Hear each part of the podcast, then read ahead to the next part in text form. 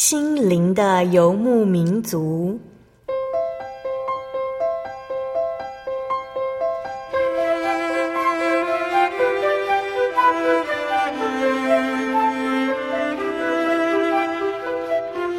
在这个谁都不管谁的后现代社会里，每个人的心灵都是游牧民族。成长的过程就是寻找的过程。每一颗漂泊的心灵，其实都在寻找生命的绿洲。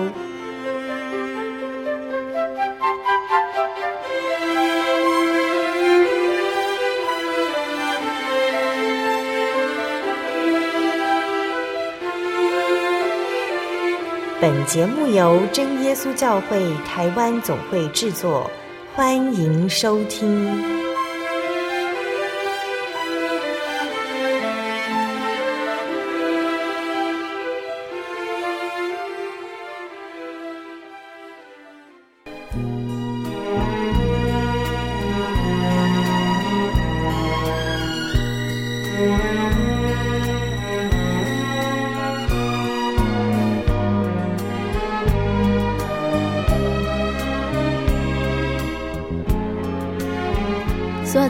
中心灵的游牧民族节目听众朋友们，大家平安，我是阿弗拉。不知道听众朋友会不会觉得，在六月的时候，总是让人很容易的回忆起学生的生活呢？最近阿弗拉和高中时代的朋友们陆续的取得联络，彼此关心近况的过程，让我想起好多年前的高中生活，勾起了当年的回忆，深刻的好像昨天才刚从学校毕业一样。那几年忙碌的高中日子，在学业和技能方面不断的努力着，虽然辛苦，却是愉快的，所以对阿弗拉来说是非常特别的学校记忆。不知道在听众朋友心中是不是也有着十分深刻的回忆呢？以为已经忘记了，其实是深深的烙印在心底呢。成为高中生的第一天，从学校毕业的那一天，踏进大学的第一天。走出大学的那一天，踏进工作的第一天，当下的心情是不是都还记得呢？在今天七百一十集《小人物悲喜》，一路上主恩够用，我们要与真耶稣教会台东教会黄希拉执事一起来分享，在他心中最深刻的回忆与主耶稣相识的恩典故事。在访谈之前，阿弗拉要要跟大家分享好听的诗歌。歌名是《真神之爱》，歌词是这样写的：真神之爱伟大无穷，口舌笔墨难以形容，高超诸星，深达地狱，长阔高深，世无相同。虽当将来世界改换，地位王权过眼云烟，冥顽世人不靠真神，末日苦难呼石求山，神大慈爱终不改变。广大坚定纯全，上人所显救赎恩典，天使圣徒同赞颂。纵使诸天当为纸张，地上万金当为笔杆，世上海洋当为墨水，全球文人集合苦干，耗尽智力描写神爱，海洋墨水会干，案卷虽长如天连天，岂能描述完全？啊！神之爱何等丰富，伟大无限无量，永远坚定，永远不变。天使圣徒颂扬。真神之爱伟大无穷，口舌笔墨难以形容，高超诸星，深大地狱。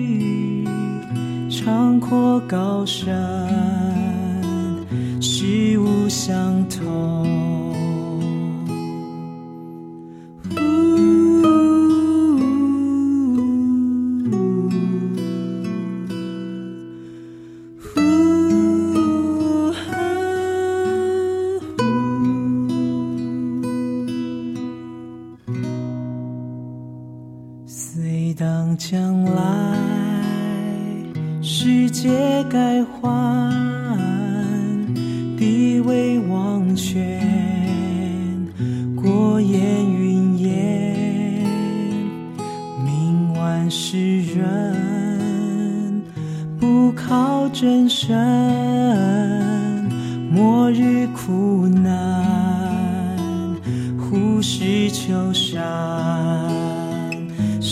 大慈爱，终不改变，广大坚定，纯全，向人所献，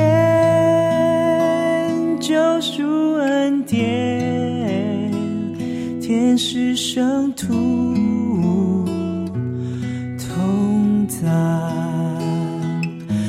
阿神之爱何等丰富，伟大无限。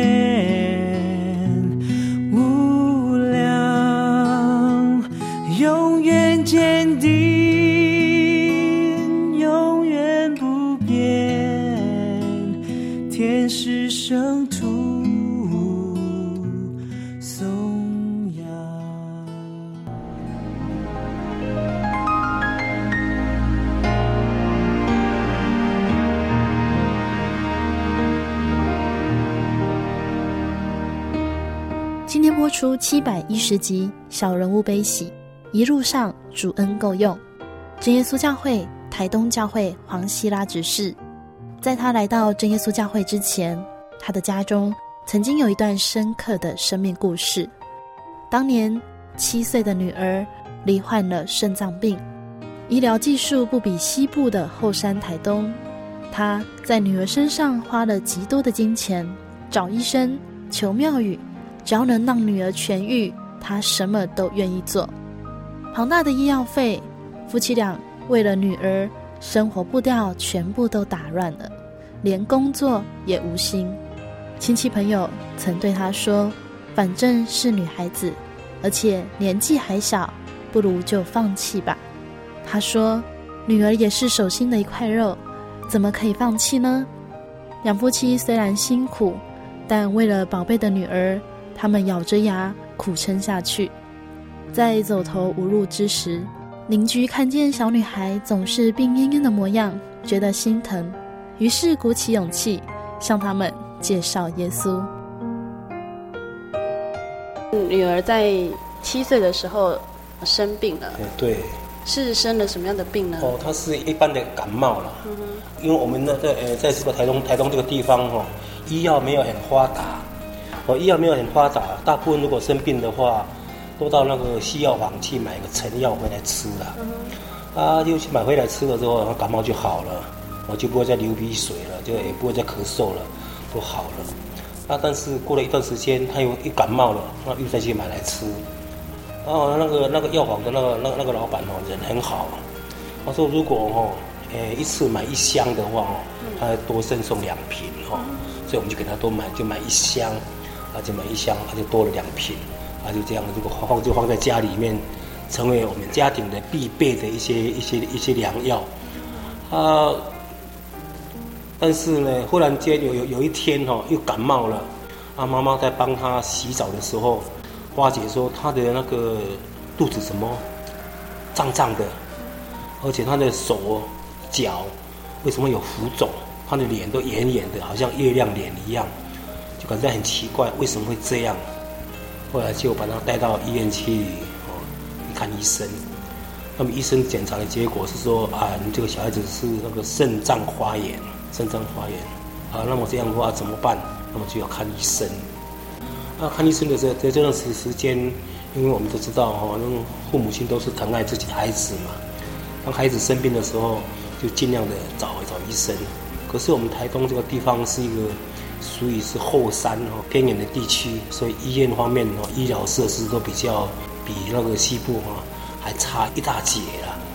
啊，所以说一些小儿科的医院呢，大概都是用好像一一些消炎的药来来治疗，那些都只是一种治标，无法治本嘛。啊，越医了嘛越严重了，啊，严重到，呃，甚至到那那时候。虽然只有七岁的年的年年纪哈，这体重却有三十六公斤了。因为肾脏的关系，因为积水嘛，肾脏的关系积水，所以就没有办法呼吸。因为一积水的话，那那个水就积积水的话，就压迫到那个肺部，啊，肺部就就缩小了，就就压迫住，就没有办法呼吸。啊，所以当我们父母亲在看到孩子哈，他坐在那个客厅，坐在那个椅子上哈，就躺在那个地方。连那个苍蝇在在在粘他哈，他连去把他赶苍蝇的那个力气都没有，所以看起来真的实在是蛮心酸的，蛮难过的。啊，在这在这个这个过程过程当中，也有很多人啊都来看我们，啊来关心我们。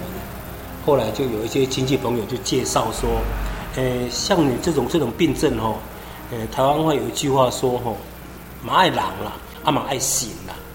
意思就是说，你也要看医生，他也要找神呐、后来就从那也说，那也对哦，因为人如果在，呃，当呃遇到那些疾病的时候，人家说病急乱投医嘛，他的吃了很多药都都吃不好啊，无论是中药啦、西药都吃了很多，都没有办法得到一一些医治，只是暂时的控制而已。而且西医给我们的药呢，都是大部分都是一些利尿剂而已。我就是把那个身体的水分把它排泄出来而已，啊，所以根本对那个肾脏根本都无济于事，没有办法把它我消炎或者把把把它把它治好。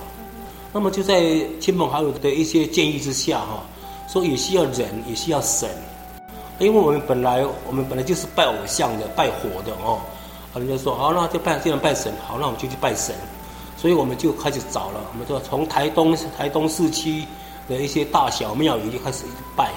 啊，拜到台东市区拜不够，要，拜到外面去，拜拜到台东县的的一些庙宇去了，可是仍然都是没有办法得到医治，甚至最荒谬的哈，找到一一些庙宇，他说，哎呀，那是因为你们的祖宗哈，你们的祖宗因为他在地狱里面哦，啊没有东西吃，啊所以说啊啊来哦提醒你说必须要拜拜了，也就是说必须要准备一些生礼啦，一些祭品啦。还有一些烧一些那个那那那那些纸钱给他，那我们也照样去办了。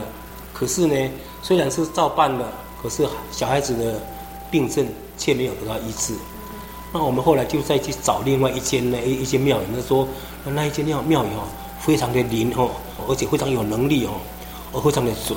那我们就去找他。那么找他的时候，那个那个庙宇的那个那个乩童就发出去讲了。哎呀，说因为我哈，说我我本身哈，说因为有一个女鬼哈，她因为年轻的时候死掉了嘛，她死掉，现在已经到了适婚年龄了，她想要找一个对象，她想要嫁给我这样的哈。因为在三十几年前的我，我还是二十几岁，也长得还蛮年轻的哈。她就说，她说希望嫁给我了。我说我已经结婚了啊。她说是，她是意思是说，就是起她的那个那个牌位就对了啦。啊，我就说为什么是要找我啦？那我既然是想要造嫁给我，就找我就好。为什么折腾我女儿了？那么他就说是因为女女儿的那个八字比较低，而且你的八字比较强，我没有办法侵入，就是我没有办法呃侵入你了啊，所以我只有找你的那个那那个小女儿了。我就说好了，那既然是这样的话，那你就我们谈谈个条件嘛。那你就你你在这一个礼拜之内让我的女儿的病症不好，那我就娶你的那个那个神主牌位，呃，都讲好了。结果一天、两天、三天过去了，他结果就听他这样讲，好像真的有女鬼要找我的那那一种感觉。而且在晚上睡觉的时候，我我常常感觉到说我的背部怎么是凉凉、凉凉的这样啊。啊，后来我就发觉原来是我的棉被没有盖好啊。哦，我我一直在这样想啊。那个死掉的人要找我，要嫁给我，为什么找我女儿呢？来来出气呢？哦，后来就啊，结果就一个礼拜过去了，我女儿根本都没有好啊，没有什么好转，丝毫都没有好转。我我后来就很生气，说根本你是骗人的嘛，对不对哦？那是骗鬼，其实不是骗鬼，是骗你骗人嘛。后来我就我就不理他了。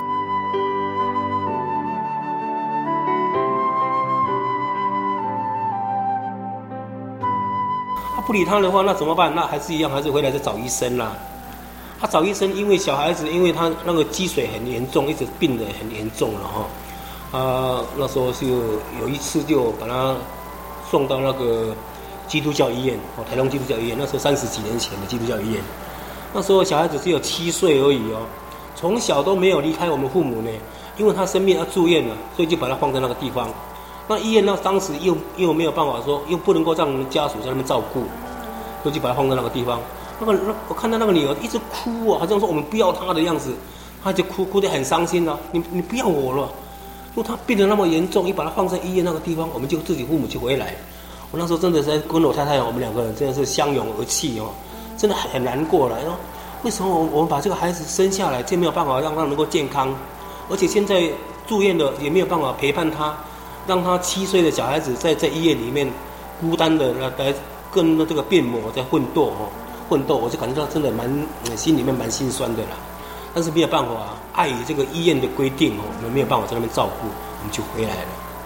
他回来之后，呃，隔天我们我再去的时候，糟糕，吓了一跳，发觉我女儿她眼睛都看不见了，用了一个晚上她一直哭，而且因为她医院给她吃的那个药哦，都按照那个医药的那个，所以没有按照我们民间的说，是因为肾脏病不能吃咸的东西，因此他还是一样都也一样按照。平常医院的的饮食这样要吃嘛，结果吃了咸的东西的话更严重，啊，结果这眼睛也看不见了，眼睛都都已经都眯眯眯眼的，说，哇，看他肿的肿的那个样子，我就很很说心里面很很心疼哦。我毅然决然跟那个医师说，那我们要办出院了，然后然后那医师说，那你出院了你自己负责哦。那当然我女儿自己我负责啊，所以我们就要办出院，出院回来了。虽然出院回来在家里面我们看呃我们照顾得到，可是。孩子的病是事实的，我们没有办法逃避，也没有办法去解决的。我那时候我们真的很很难过，说怎么办？怎么办？后来就有人给我建议说，既然我们台东哈没有那个好医院，那我们就把他送到高雄去。后来就联络了，就要送到高雄医学院去医治。啊，可是呢，因为这个身体很很虚弱哦，要一下子要坐车，我们那时候没有搬回来的公路的车，他没有办法坐那么坐那么久。就必须要坐六个小时嘛，那么就要坐飞机啊。那当时的飞机也是还蛮不方便的，所以就就找那个军机，军用的飞机送过去。很感谢主哦，真的真是很很感谢。我肯定回想到以前，真的很感谢主，神都一直一直安排我们。那但是要送过去之前，因为他的病症很严重，因为他肺部积水，根本都没有办法呼吸。如果在飞机上的话，像这种情形的话，很危险。那么的话，医生就建议说，那就要先把它抽抽水。那么医生就从那个他的那个肋旁那个地方吼，用那个针就插进去，把它抽水出来。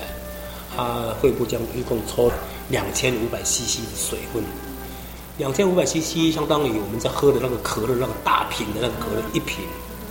当把它抽完之后呢，小孩子就哇好轻松哦，因为肺部就可以比较轻松的呼吸了。感谢主了。喝水时候很舒服，可是刚才我讲过，这是治标不能治本，好，就把他送过去，送到高雄医院去。在高雄医院住院的期间，他因为是肾脏病，他所以就必须要注射那种球蛋白跟白蛋白的那种药剂。他在三十几年前那时候根本就没有劳保，也没有健保，所以都是自费的。那个球蛋白跟白蛋白，那一个礼拜要打一次，和打一次的话，那个那个都是自费的，光是那个药剂的钱，呃，针药的钱就差不多要呃三千块，当时的钱是三千块，相当大。他没有办法，为了要救自己的女儿，就好也也是一样啊。所以一个月的话，光光是那个针的话就一万多，呃，包括住院的医药费种种的话，好几万块哦。他都已经真的是走投无路了啦。那所以打算说，那既然，呃，没有钱了，那就把房子卖掉，打算说卖房子来救我女儿的这个病症，让她能够好。可是那时候就有一些亲戚朋友就说了，女孩子嘛，刚七岁而已，不要管她就算了，让她死掉好了啦，让她让她死掉了。我说怎么能够这样呢？对不对？孩子都是父母亲的一块心中的一块肉，而且就尽量的就想要哦，要想办法要医治他。可是，还是没有办法。就在我们呃走投无路的时候，感谢主了。所以说，圣经圣经说哦，人的尽头就是神的开始。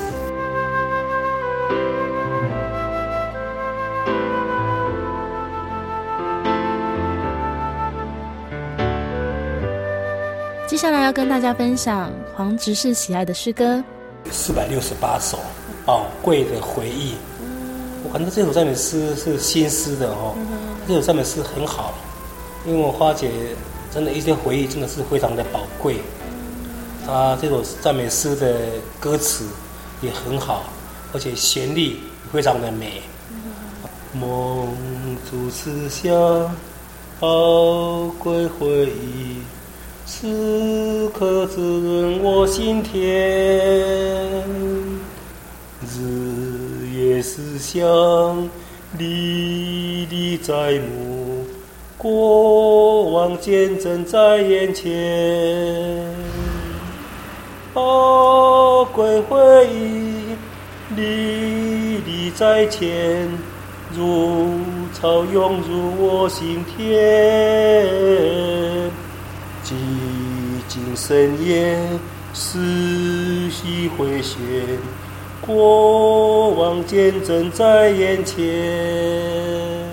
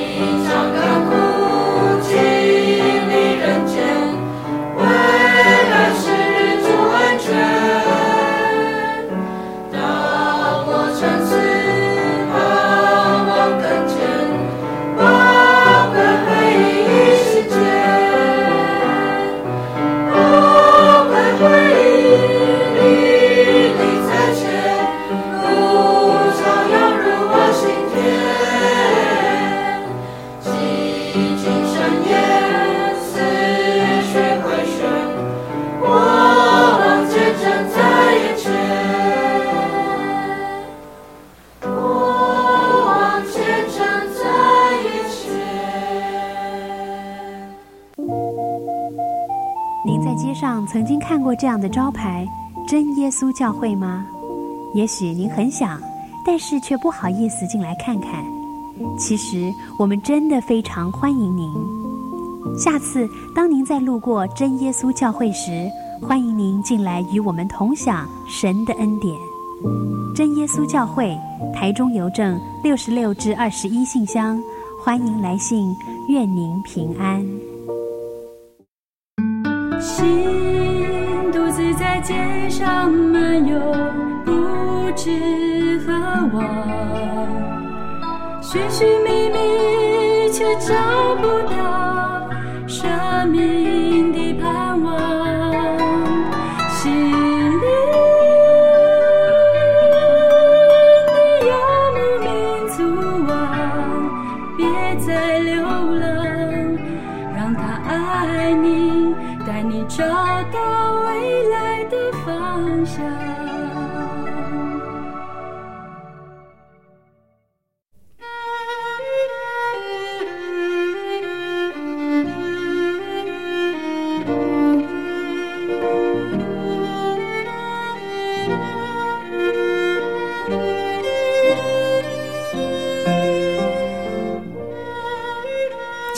朋友，欢迎您回到心灵的游牧民族，我是阿弗拉。在上半段节目当中，我们听见真耶稣教会台东教会黄希拉执事与我们分享了女儿的疾病，以及他们在当中所体会的忧伤心情、生活压力。女儿的疾病让他们不知道自己还能找什么帮助，看了医生，用了特效药，找了庙宇，却仍不见成效。人的尽头就是神的起头。他们的邻居看见他们的痛苦，告诉他们，还有一位大医生，他们还没有找到。究竟那位大医生是谁呢？我们要继续与黄西拉执事来分享。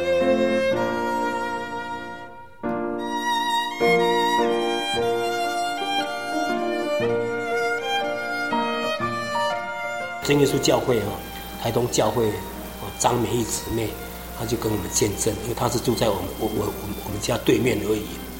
她看到那个小女孩哦，常常就坐在坐在那个门口那个地方晒太阳，而且看看到那个长得胖胖的，而且又嗯好像是真的很一身都很疲倦的那个样子，好可爱又好可怜哈。他就想说想要见见证叫我们信耶稣，可是他又不敢讲。啊，后来就看到我们真的在是已经，我们父母亲都已经，呃，都已经是搞得都已经焦头烂额了哦，没有办法了。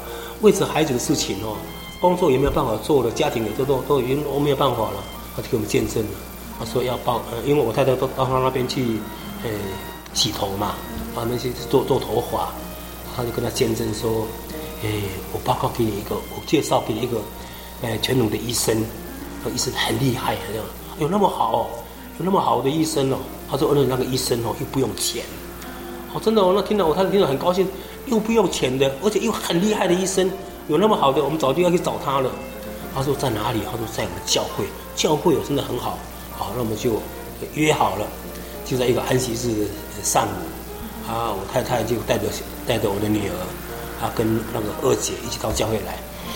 到教会来的时候，就听他们就是祷告而已啦，啊，讲道理了。他他到底应该讲什么？还听不懂啊！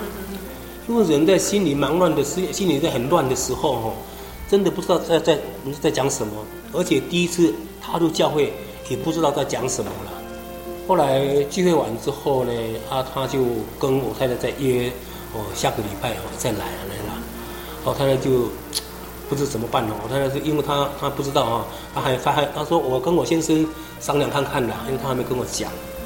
后来回来的时候，他跟我讲说，没有关系啦，既然是已经找医生看不好了，拜拜也也拜不好了，那我们不妨来信耶稣也也不错啊，反正又不用花钱呐。啊，当然最主要不是因为钱的关系呀，啊，也是方法就是对对对对，因为我们方法都已经用尽了，人的方法都用用尽了，我已经找了那么多的医院了，我们从台东。本县市的医院都找了，而且也都没有办法治好，而且也跨县市到高雄去了，也还是没有办法得到医治。那时候就那时候怎么办？所以说，因为我们已经没有办法了嘛。人家说死马当做活马医啊，医医看。我说好，那就好吧，好，那就就这样，那就他们就说，那么就到教会来来听道理。其实听道理哦，真的是是听不进去，因为心里很乱，而且心里面。担心的事情很多，听不下去。后来他说：“那么你来教会祷告了，祷告就好了。”感谢主哈。那我们就到教会里面来祷告。到教会来祷告的时候，呃，弟兄姊妹都真的很有爱心。当时的台东教会哈，那时候还没有早祷会，为着我的女儿，啊，大家就我们一起来同心祷告，来早祷会。每天早上七点到教会来早祷会。哦，结果都一传十，十传百，弟兄姊妹很有爱心，帮我们祷告，就很多人都来祷告了，而且因着同心的祷告以及爱心的代祷，哎，我女儿渐渐渐渐哎比较好了，啊，可是还是一样，还是照样的那个病症还存在。后来二姐就跟我们建议说，既然哈、哦，你要信耶稣了，既然你要祷告了，那你你就不要吃药，那药暂时把它放着，不要吃。专心靠祷告就好，因为你要祷告，也要吃药。那么孩子病好了，不知道是祷告好的，或是吃药好的，你不知道。啊，所以是为着要让你能够体验是祷告好的，那我们就专心的、通通的靠祷告。那药暂时不要吃。我想说，听他这样讲，哎，真的他讲的也很有道理呀、啊。他就说，比方说我们去看那个中医，他也看西医。他也吃中药，也吃西药。那么到底是中药医治好你的病，或是西药治好你的病，那你就不知道了。所以说，既然是要靠祷告，那我们就专专心祷告。啊，很感谢主哈。那我们在那时候要祷告之前，我们每个月哈，呃，都呃每个礼拜哦，当时是一个一个礼拜，每个礼拜都要回到高雄医学院去拿药，拿的是一个礼拜的份，一个礼拜份的药，好像我记得那时候是是两千多块，两千多块的药，啊，一个礼拜都一必须要回去一趟，回去一趟的时候都是要带着那个小孩子的尿液回去检查，看到底现在是怎么样。当时他的病症是三个 plus 哈，是已经是很严重了哈，已经在过去的再再多一个 plus 就要洗肾了，所以说起来也是真的是很感谢主哈，就在那个快要洗肾的这个阶段当中，正好人家来告诉我信耶稣，所以我们就我们就去我们就到教会来了，到教会里面来，因为大家都很有爱心，都帮助祷祷告，他当时的那个传道是。呃，陈胜全传道，他是在这里还刚刚升级生而已，刚注目而已。他很有爱心哦，也是帮助祷告。大家早上都禁止祷告。他很感谢主，本来是三十六公斤的，一个礼拜之后剩下二十九公斤。哎，二十九公斤啊，再来，哎，一直瘦下去。后来我就很担心呐、我去问了你陈传道，陈传道，啊，如果按照这样的一直一直瘦下去的话。再瘦一个月的话，那就变成骨头，变成一根骨头了。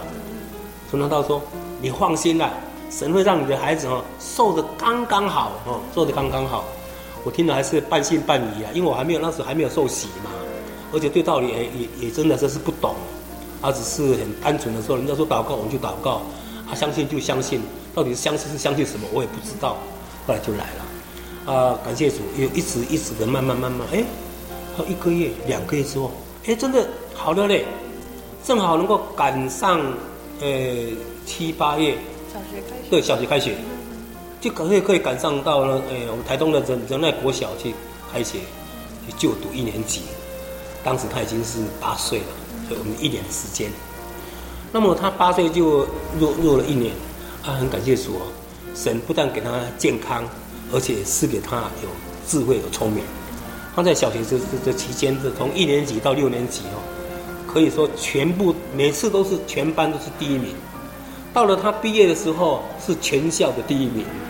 哦，所以说他毕业的时候，他得到那个县长奖，还有镇长奖。当时我们是台东镇嘛，是镇长奖。啊，非常感谢主，是神赐给他的一些呃很大的恩典。那么后来他就毕业之后就读国中，读东海国中。他读东海国中的时候，他在一年级的时候。他也是全校也是第一名的，他用七科嘛，考七百分啦，七科七百分真的很不简单的。那个连那个校长说，怎么有这么聪明的？感谢主哈，这是神特别的祝福，也是特别照顾哈。好，我们我们从我们从那时候开始哈，我们就接受洗礼嘛。我们是在民国那个六十五年，就是在在在他八岁的那那一年，我们接受洗礼。啊，六十五年的十月二十五号接受洗礼，全家都信主，感谢主。所以回顾起来，信主之后的恩典真的是满满的，神的恩典都时刻都与我们同在。哎，虽然信主之后，还是有有时候偶尔还会生病啦，偶尔还有有时候会发生一些哈一一些不如意的事情啦。可是回想起来，神的恩典真是真的是主恩，真的是够用。这是我感觉到特别安慰的地方，所以今天我感到我在这里见证，是分享哦，跟我有同样遭遇的人哦，一些朋友，或者是一些亲戚朋友哦，我，希望你能够省掉我以前所走的一些冤枉路，他，就近真耶稣教会，到真耶稣教会来听道理，来祷告，啊，相信我能够得到的，你也能够得到。因为神哦，他是很慈爱的，他希望每个人都能够得到平安。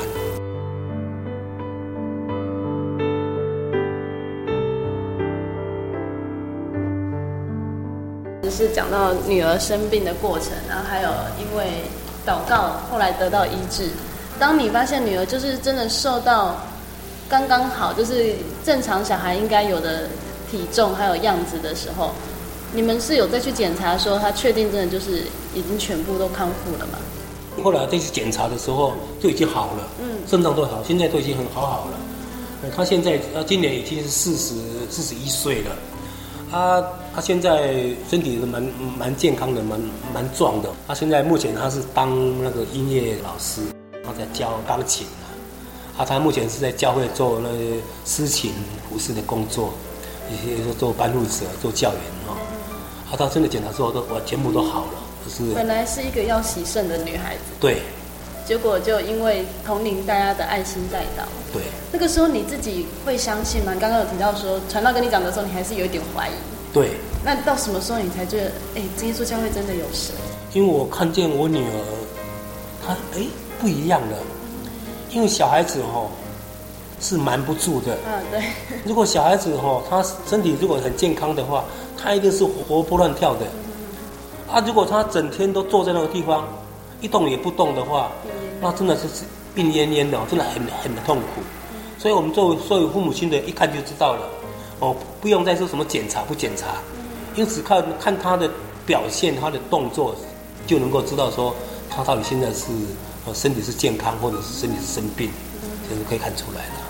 好，就是我觉得在民国六十几年那个时候，你要去接受一个人家可能说那是外来的宗教，他是一个外国人在拜的神，那时候你自己除了你觉得说啊，女儿都已经没有办法了，我。唯一这个可以试试看，以外你不会觉得说你要承受一些压力吗？当时我来信耶稣的时候，我的父亲也一直的反对。他当然我的兄弟他们不会来，因为我们大家都已经成家立业了，他们不会反对。可是我的长辈他们会反对。我的父亲说：“你去信耶稣，那我以后死后就没有人拜了。”后来我就跟他讲说：“要重视的是你活着，我对你的孝顺。”不在乎你以后死了之后拜不拜的问题，所以我就跟他讲说，最重要的是趁着你活着，我好好的孝顺你比较重要。啊，将来你离世了，你根本什么都不知道了。嗯，所以说我就跟他这样这这样跟他解释，他后来也真的事实证明，他也真的也体会到，我在他的心目当中，呃，我们有三个兄弟嘛，算起来，我在他的心目当中，我还算是最孝顺的，我对他就是最孝顺的。虽然说没有说给他大鱼大肉或者是很多钱给他，但是对他来讲，说照顾哦，到他晚年的照顾哦，我是最最最尽力的，他自己本身也讲出来的。所以基督徒很多人说，哎，基督徒什么呃不孝，因为他们之后不会拜祖先。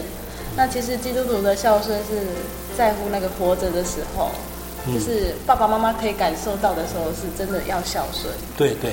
嗯女儿病好了，就是八岁那一年，你们决定要受洗。也对。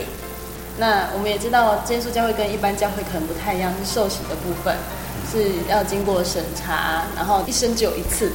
那只是你对受洗有什么样的印象？很清楚哦，我那时候报名要受洗的时候，因为我已经慕道差不多有半年的时间了。啊，我们还没有受洗之前，我们我们夫妻都已经得到圣灵了。啊，所以我受洗关于审查方面是没有问题。还有呢，我们对道理有稍微有一点认识，我们才接受洗礼的。那么关于我们真耶稣教会的那个要洗礼之前的审查，我感觉到都是必要的。要不然如果说是呃洗礼的话，也太过于草率的话哈，我认为这样很不好。我所以说有有个审查的制度，这是这是正确的。如果说你本身的信仰信心是单纯的，他相信。你的你的审查一定是没有问题哦。只是刚刚提到说你们在洗礼之前就得到圣灵了。对。刚来耶稣教会，你有听过圣灵这件事情吗？没有。呃，第一次到教会里面呢，看到人家在祷告，那那么大声，吓一跳。当然我是不会吓一跳的，因为我我本身我是我我是杀猪的嘛，我在杀猪的，我杀猪的人胆量那么大，怎么会吓一跳呢？不是肯定要怪怪的就对了。呃，因为之前有人也邀我们。到那个别的教会去，别的教会祷告不像我们真耶稣教祷告，他们好安静。对，而且都是只是呃让他们的牧师带领祷告而已，所以他们是很安静的。但真耶稣教会祷告的话，就大家全体都这样祷告，所以声音很大声。他如果说是没有心理先那个准备的话，会吓一跳。这是我的一种 的经验。那只是来的时候，他们跟你解释说，哦，原来我们真耶稣教会有圣灵。你是别人说啊，你要去求圣灵，你才去求，还是你自己真的很想要？没有，我们我们也都没有求，嗯、我们也都没有说人家说什么什么样圣灵不一样，他们只说，只要你相信耶稣，他呃主耶稣要凭着你的信心，他赐给你恩典。他们祷告，我看人家这样祷告，我也跟人家这样祷告。他哎，在有一次，呃，忽然间，我我太太她说她得到圣灵了，所以我就感觉很奇怪，说怎么得到圣灵呢？后来在有一次的祷告当中，啊，我跟我太太讲说，我也是得到圣灵的。我太太说，你这个人最会装装装装假的哦，你你这个人得圣灵，我一定不相信这样。我说没有关系，那你叫传道来来鉴定看看的，这样子让传道看一看。结果传道就看，哎，真的，他是得圣灵，对啊。他就说圣灵是真的哦，是不是装出来的？他是真的，可以说从内心里面一种自己去体验的，他是发自于这种内心里面真正祷告出来的。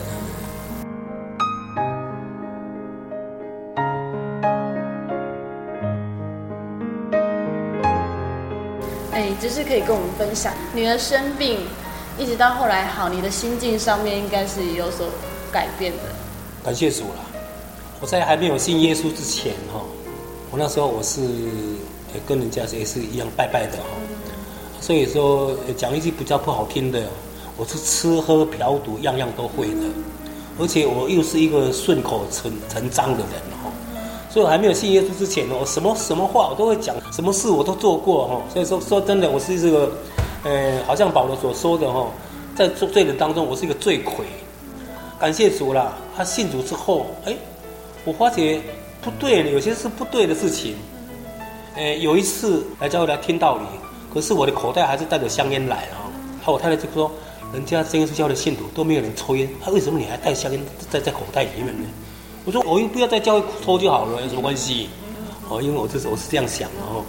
啊，后来他因为我我很喜欢那个撞球嘛，啊，我常常呃聚会晚回去的时候，我还是在撞球啊，因为我家我家隔壁就是那个那个撞球场啊。而且那个撞球场的那个老板跟我是很好，他说，他说，呃，我我就是他那个撞撞球场所聘请的那个打手就对了啦。如果人家有那个客人要来打球，没有对手的话，就请我过去。所以我在那边打球根本就不用花钱的，而且我在那边打球的话是可以替老板他们赚钱的。啊，所以老板他常常就是我就是我就是在那边的呃职业打手就对了。啊，虽然我信主了，呃，受洗了，可是我真的还是在继续在。在撞球，啊，那个弟兄姊妹就跟我讲说：“哎呀，我们信耶稣的不要去撞球了。”嗯，说哪里有这样的？我说：“你怎么你也可以打篮球，也可以打踢足球啊？为什么我不能够撞球？同样是球啊，对不对？”啊，后来他们因为他们他们辩输我啊，对不对？因为圣经没有说什么地方说说不能够不能够撞酒，没有啊。啊，后来有一次就是在晚间的聚会哈，正好是那个邱义雄传道哈，他来领会嘛，主题是叫做。凡事都可行。他那时候晚上，那天那天晚上的是翻译是我翻译的。那他一直讲了，凡事都可行，但不都有益处。凡事都可行，但是我不说他的瑕疵哦。凡事都可行，他讲了又讲了三点。哎，我说这个他讲的对呀。后来还有还还有几道说，就好像撞球，我们基督徒也可以撞球。我就说你看，我就在旁边翻译说，你看他是讲可以撞球，对不对？我很高兴啊，你看连传道都赞同我的我的观点。基督徒可以撞球啊！后来那个邱传道又讲说，呃，我基督徒可以撞球，可是因为现目前这个撞球场的那一些哈，大部分都是一些黑社会的不良少年在出入的，所以我们基督徒哦，尽量不要去那个地方。哦，是这样啊，那这样我还可以接受吧，对不对？因为当时我撞球的主要目的就是要赚钱，我不是说为了运动，我是为了赚，因为我每次撞球我我都要赚钱嘛，啊，所以我是为了赚钱而去打球的。啊，所以他一讲了之后，哦，这样哦，好，那以后就不要去撞了。所以，我到今天我已经三十几年都没有去撞球了。所以，其实只是很喜欢这个。对，这个运动，对对对对。那因为传道人这样一说，你觉得说，哎，传道人这样说，一定是神也要提醒你。对对对，因为呃，后来那个邱传道跟我讲说，我不知道你你为了撞球事情在在跟人家辩呢。啊，感谢主啦，正好是因为圣灵的带领哈。圣灵的感动，借着邱传道啊这样的的口讲出来，让我心中的一些疑惑，也因此我就不会再跟人家辩了，而从此我就不要去做撞球就好了。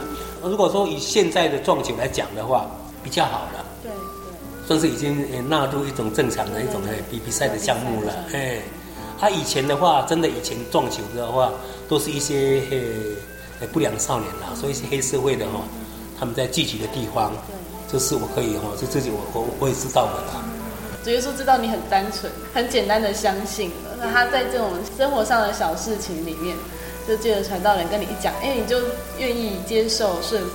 非常感谢主啦，因为有时候有时候真的实在是事实胜于雄辩，有时候不要不要跟人家辩那个啊，因为他讲的，如果人都说有理的话，行遍天下嘛，无理的话就是寸步难行。他讲的有道理呀、啊，我们不是不可以行，可以，你要撞球，你可以去撞。你就在家里面自己在在用一个撞球场就好了，撞球台就好了、啊。那如果是以我当时的经济情形的话，那我在我的客厅装一个撞球台，那是轻而易举的啊。那我是想一想，我如果我装了一个撞球台，没有朋友、没有信徒来跟我家来来撞，只有我一个人撞，没有意思啊。所以我就把它啊，干脆就把它戒掉了，这样。感谢神。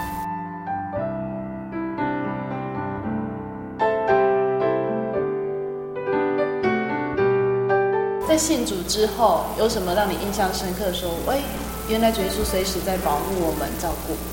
呃，感谢主啦！啊、呃，信主差不多一年多之后，哈，啊，事情都很顺利，事业也顺利，孩子都很健康的。可是有一天，哈，啊，就遇到试炼了。啊，就是因为我太太，哈，因为我我们在卖猪肉嘛，啊，我太太就在旁边帮我协助一些工作啊。啊，所以人家客人买猪肉的时候，他必须要绞肉。然后他就在旁边那边绞肉，可能是生意很好哦，他就不小心，他的手就卷到那个呃那个猪肉在那个那个那个机器里面去，就绞住了。他就绞住说，糟糕！他因为我在前面，我是在呃对付客人，在卖在做生意嘛。哦，太太就在我的后面，结果说他说：“哎呀，我的手绞住了这样了。”后来我就怀疑说：“哎，为什么这样呢？”或我就感觉伸手就把那个开关把它把它啊把它把它拔掉，拔掉可是已经绞住了，那怎么办？拔不起来呀、啊，拔不起来的话真的是很痛，他、怎么办？后来就因为我弟弟也在那边，我就叫过来就马上把它把把那个拆开嘛。这个拆开的话手还是夹在里面呐、啊，拉拉不起来，拉不起来怎么样？他就是拿那个大的那个铁锤哈，他把那个机器把它敲破，敲了两下哦，就很痛。不敲的话还不痛，一敲的话就手更痛。啊，因为痛，他就说：“哎，不要敲，不要敲。”后来说这样敲也也不对、啊，因为那个这个东西是机器，是铁，是那个呃那个是那种半半铁的东西嘛。就算是你敲破了，也不是算是，也不是啊，这木材就可以撕开嘛，还是拿不起来呀、啊？那怎么办？就用那、用那个机器哦，把它，哎，就是把它那个机器倒转，倒转回去，倒转之后就就拉出来。拉出来的时候，他的手已经断掉了，这个四根指头已经断了三根，都断掉了。断掉之后，那时候马上就拿那个塑胶袋把它装进去，绑起来，马上就送到那个那个陈外科那个地方去，到医院去去做手术，就把它缝，把它治疗。啊，感谢主呢，真的才是主耶稣特别的爱我们哈，也特别爱我太太哈。在医院的时候，就在那边缝了差不多一两个钟头。胸托都碎掉了嘛，他就缝缝缝，就慢慢一个接起来。另外一个一根指头都已经是骨头都脆掉了。缝好的时候，就就把它直接叫带回下去了。我就在生意场他们处理，他，处理完之后回家，我就跟教会讲说，我太太那个手绞到了，我帮我们祷告。就把啊，当天晚上就有人到到教到家里面去帮助祷告。他很感谢主，祷告之后，当天晚上哦。呃，他虽然手都已经是脚都都已经碎掉了，可是当蚊子在叮他的时候，他的手还会还还会去打蚊子呢。他打蚊子的时候，他或者哎呀，我的手好痛哦。所以说，非常感谢主，就是说，他虽然这手脚断了、脚碎了那么严重，可是他仍然晚上他都不会说因为痛而失眠，神都让他能够，他都非常的平静的，呃，也不会很痛了。就在一个礼拜之间，慢慢慢慢慢慢的，啊，经过一个礼拜就拆线了，拆线之后差不多两个礼拜、三个礼拜就好了。啊，所以从这个地方发觉到，神会慢慢的考验我们。所以说，不是说信主之后哦，就从此哈都幸福美满了哦，所以还是会遇到一些呃一些试炼，啊，一些考验。啊，虽然说我太太的手被卷过去了，断掉了，可是他一样，仍然还是一样，还是他到教会来，这是他自己不小心的，这是神的考验，所以神的恩典都是够我们用的。还有一件哦，就是在去年的八月，有一次我太太就忽然间，她跟我讲说，她的乳房那个地方好像肿胀的哈，怪怪的，问一些朋友哈。他说：“那要不然就到那个去检查看看。”后来我们就到那个高雄的长庚去检查，他检查的结果呢是说是良性的啦，他良性的是良性的啦。结果后来再去检查的时候，说是乳癌。他乳癌的话，那就开刀了。所以我们在呃去年的八月的时候，那我就开刀了。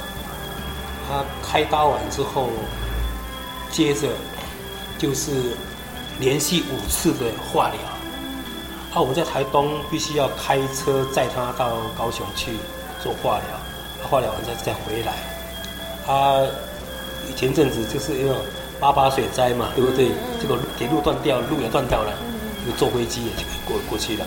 所以我们的的的五次的化疗的话，可以说是使用了三种的交通工具了。有一次有开车的，有坐火车的，也有坐飞机的。他感谢主了，无论是哪一次哈，都能够很顺利的去，顺利的平安的回来，这是神给我们的恩典啦。他到今天呢，我太太现在已经化疗都结束了，已经好多了啦，但是呃还没完全好啦，是还是不知道什么神的意思怎么样，还是感谢主啦。我们也恳求主耶稣吼，呃，希望说能够这个担子不要太重了。有有时候我会这样想的，这么重的担子哦，我实在真的是担不起哦。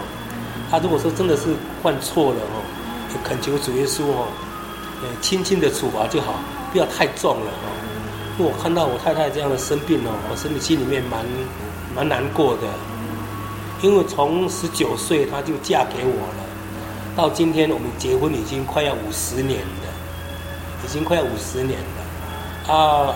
说起来哈，我也没有说让我太太哈很幸福很美满啦，啊，所以我就但愿说能够让她能够身体健康哦，啊，以后能够带她到四处去走一走哈，尽我当做丈夫的人的一个本分呐，因为呃主耶稣这样神应许嘛，说是神所祝福的福啊，是说你同你那个所爱的妻能够快活度日啊，但愿说能够能真的是快活度日。这是我所期盼的。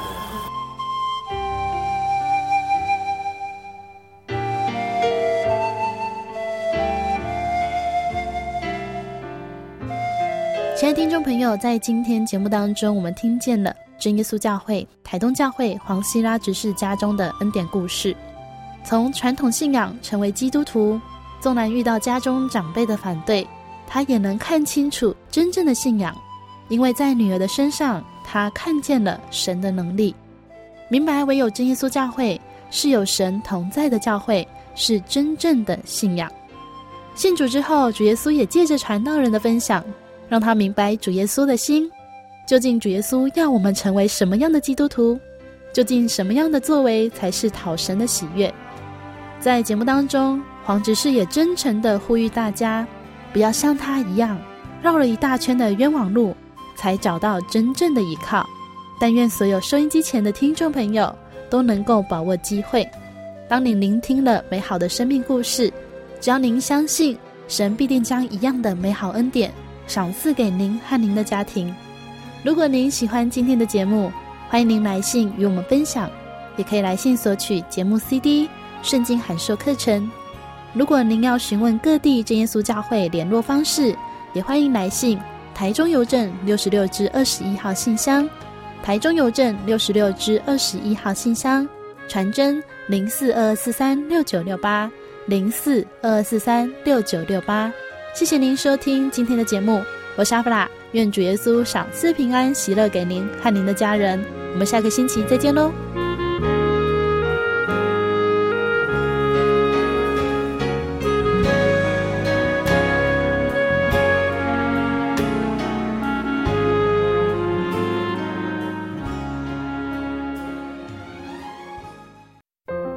圣经的道理好有兴趣哦，可是又不知道怎么入门呢。你可以参加圣经函授课程啊！真的啊？那怎么报名？只要写下姓名、电话、地址，寄到台中邮政六十六支二十一号信箱，很快的，你就会收到第一课的课程了。赶快去寄吧！嗯，圣经函授课程能循序渐进的引导您更了解耶稣基督的福音，得到生命的滋润和来自信仰的力量。本课程完全免费，欢迎来信台中邮政六十六至二十一号信箱，请注明参加函授课程。愿神祝福您。